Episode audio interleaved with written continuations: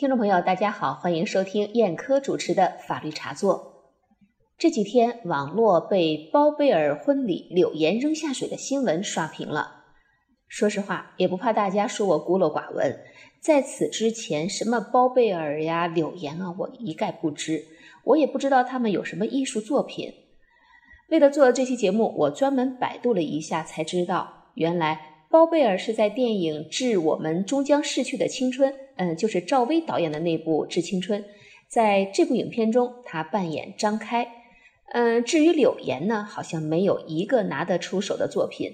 出道以来，据说是靠性感搏出位，属于炒星一类。对于这些明星，我个人来说没有任何个人好恶。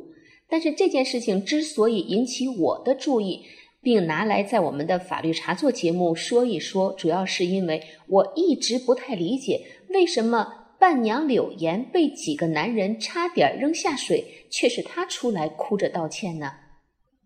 如果我们把这件事情褪去明星光环，放在常见的校园霸凌案当中，就看得很清楚了。一个女生被欺负了，但这个女生站出来道歉说。我是心甘情愿被欺负的，我让欺负我的人受到批评和关注了，通通都是我的错。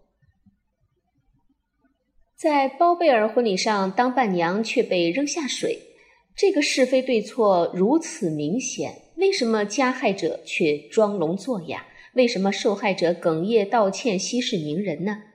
加害者的行为在法律上如何评价呢？是否构成刑法上的强制猥亵侮辱罪呢？本期节目，燕科就将为大家一一解读。首先，让我们简单回顾一下事件的经过吧。三月三十一日，一段包贝尔婚礼上闹伴娘的视频在网络上流传。在这段长为五十二秒的视频中，包贝尔首先冲向了伴娘柳岩，随后王祖蓝、韩庚、杜海涛等一起将柳岩抬起来，想要把她扔下水。在众人的笑声中，柳岩尖叫着连喊了两声：“谁来救救我？”随后，贾玲跑过来，坐在了柳岩前面，而柳岩也双手抱住了贾玲的腰部。在伴娘贾玲的努力劝说下，这几位伴郎才肯作罢。视频一出，不少网友为柳岩打抱不平。多数网友认为，伴郎团的这种行为极其不尊重女艺人。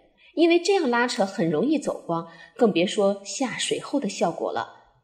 随后，该事件继续发酵。先是被扔下水的柳岩出来道歉。四月一日下午六点半，柳岩在新浪微博发布了一段视频回应此事。她说：“婚礼是应该被祝福的，我很抱歉。”柳岩说话的时候哽咽。表示去巴厘岛是为了见证包贝尔夫妇的幸福，但是第一次当伴娘被扔时受到惊吓，但现场并无尴尬。由于没有及时回应，给包贝尔夫妇造成很大困扰，表示抱歉。随后，新郎包贝尔在微博发文解释说，婚礼的游戏设计原本要玩撕名牌，但是因为衣服被海关扣了，只能临时修改环节，变成双方对抗下水。伴郎赢了进门，伴娘赢了拿红包。但是随后就有网友晒出图片，显示在场的宾客穿着带着名牌的衣服。网友纷纷指责包贝尔撒谎，因为撕名牌的衣服根本就没有被海关扣。更有意思的是，包贝尔微博发文后，广州海关态度鲜明地说：“道歉要真诚。”到让我觉得我这个玩笑真的开得特别过分就好了。至于原本打算玩游戏，后来玩不成玩伴娘的解释，海关不背。好啦，这就是包贝尔婚礼闹伴娘的前后经过。不知道听友有没有注意到新浪的一个调查：柳岩当伴娘被捉弄，你怎么看待婚礼闹伴娘的行为？我注意到这个调查的结果。百分之七十一的网友很是反感这种行为，认为这是一种不尊重伴娘的表现。还有百分之二十九的网友认为不过分，婚礼现场开心就好，不用斤斤计较。一个明星的婚礼细节变成了全民话题，并不是因为艺人足够红，而是因为他正好戳中了一个网上热议多年的话题：丑陋的婚俗闹伴娘。我随便在网上搜索了一下，我发现闹伴娘的案例层出不穷，而因为闹伴娘造成的朋友失和、亲人反目、毁坏财物、伤人坐牢的这些事件也是不胜枚举。比如说，二零一一年，西安二十岁的女孩小青做伴娘，她被南方村里的几个年轻男子扒光了上衣，伴娘极力反抗，甚至大喊救命。女方家亲友，包括新娘、伴娘，一怒之下乘车回家，婚礼中断。二零一二年十一月，郑州市民小王没有想到，他高高兴兴的去给同学当伴娘，却遭到四名男宾的性骚扰。婚礼当天，喝高了的四名男宾将伴娘小王拖入一个小小的房间，扒光了她的衣服，还在她的隐私部位涂抹了蛋黄和蛋清，结果。这四名青年被法院依法判处三至五年有期徒刑。二零一三年九月，山东泰安十六岁的小丽因为长得漂亮被请去当伴娘，被十几名男子扒衣猥亵，身心受到重创。小丽和家人随后报警，该案的六名涉案人员受到法律严惩，均以强制猥亵妇女罪获刑，被判处一至三年不等的刑期。还是二零一三年，浙江嵊州的女孩小芳应邀做伴娘，结果两名伴郎张某和王某趁小芳醉酒，将她带到宾馆，轮流对她实施了强奸。事后，嵊州法院以强奸罪判处张某和王某有期徒刑十年两个月。下面让我们再回到包贝尔的婚礼现场。新郎包贝尔带领众位男星王祖蓝、韩庚、杜海涛等伴郎团，七手八脚把柳岩抬起，要把仅穿伴娘服的柳岩丢下游泳池。幸亏贾玲出手相助，推走了众人，避免了柳岩落水走光的尴尬。虽然包贝尔们都是三四线明星，但是个个也算得上帅气逼人。镜头前衣冠楚楚的他们，却做出了类似偏远地区小流氓欺负伴娘的粗鄙游戏。我想说，他们真的很 low，不仅 low，而且还是法盲。因为羞辱猥亵伴娘的行为把握不好度，极有可能触犯法律。我国刑法第二百三十七条规定了强制猥亵侮辱罪。以暴力、胁迫或者其他方法强制猥亵他人或者侮辱妇女的，处五年以下有期徒刑或者拘役；聚众或者在公共场所当众犯前款罪的，或者有其他恶劣情节的，处五年以上有期徒刑；猥亵儿童的，依照前两款的规定从重处罚。依据刑法第二百三十七条，我们可以知道，构成该罪需要符合下列条件：第一，违背妇女意志。第二，行为人实施了暴力、胁迫或者其他手段。三是对妇女进行了强制性的猥亵和侮辱。下面我们逐一对照分析。首先，我们来看一看扔柳岩是否违背了其意志。玩笑和性侵的区别在于当事人意愿，但是从视频中我们可以看出，柳岩不愿意。他很清楚地表达了自己的反对。以包贝尔、韩庚、杜海涛等为代表的新郎和伴郎团，把穿低胸礼服的柳岩抬到游泳池旁边，要把她扔到水中。柳岩不停地尖叫。视频里我们还可以听到“谁来救救我？为什么没有人来救我？”这样的声音。显然，扔柳岩下水的行为违背了柳岩的意志。好，下面我们再来看看。包贝尔、韩庚、杜海涛他们是否实施了暴力、胁迫或者其他手段？所谓暴力，是指对他人的人身采取殴打、捆绑等侵害人身安全或者人身自由的强制方法，使他人不敢、不能反抗。所谓胁迫，是指对他人采取威胁、恐吓等精神强制的方法，使其不得反抗。而所谓其他手段，是指除了暴力胁迫以外的其他难以使人反抗的方法。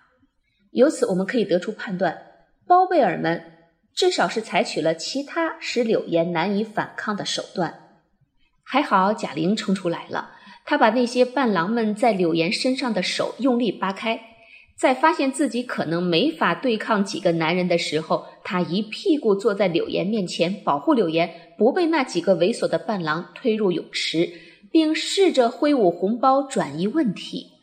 他憨憨的笑着，把一场可能发生的事情给挡住了。但是如果当时没有贾玲的出现呢？那么柳岩又会发生什么遭遇呢？后果不堪设想。好，这是第二个方面。下面我们再来看第三个方面：包贝尔他们对柳岩是否进行了强制性的猥亵和侮辱？这里我们对“强制”两个字不能做狭义的理解。只要行为人在实施猥亵行为时，被害人难以反抗就可以了，并不要求被害人完全丧失反抗的可能性。强制猥亵侮辱罪侵害的客体是他人的性自由权，具体包括忍受性权利的自愿选择、对性的厌恶感、羞耻感以及正常的性感情。猥亵和侮辱的区别在于。猥亵一般是身体，特别是私密部位，比如说女性的乳房、臀部、阴部等等这些部位的接触；而侮辱呢，一般是非身体性的接触，或者是非私密部位的接触。根据新闻报道和视频来看，对柳岩的强制肯定是构成的，但是猥亵和侮辱倒还算不上。强制猥亵、侮辱妇女的行为，如果没有造成恶劣的社会影响或者严重的后果，应当为一般违法行为，按照《治安管理处罚法》的规定处罚。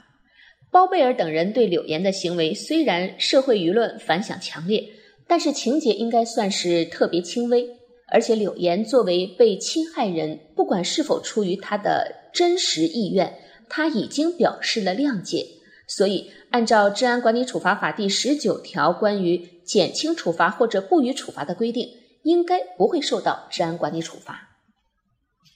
包贝尔的婚礼原本是一场咖位很低的婚礼，新郎新娘、伴郎伴娘、与会嘉宾，除了主持人徐峥二线以上，一线未满，剩下的基本都是三四线小明星。这个婚礼新闻为什么上了头条？呃，我前面已经谈到。因为他正好戳中了一个网上热议多年的话题：丑陋的婚俗闹伴娘。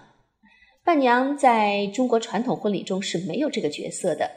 伴娘其实她是西方婚礼中的角色，主要是随时陪伴新娘、注意新娘的形象和需要等等。但是中国的伴娘却被赋予了他们在西方本来没有的责任，比如说。帮着为难新郎，帮着衬托新娘，帮着挡酒，帮着避免尴尬等等。而由于伴娘往往是未婚的年轻女性，她们缺乏自我保护，成了闹伴娘中的软柿子。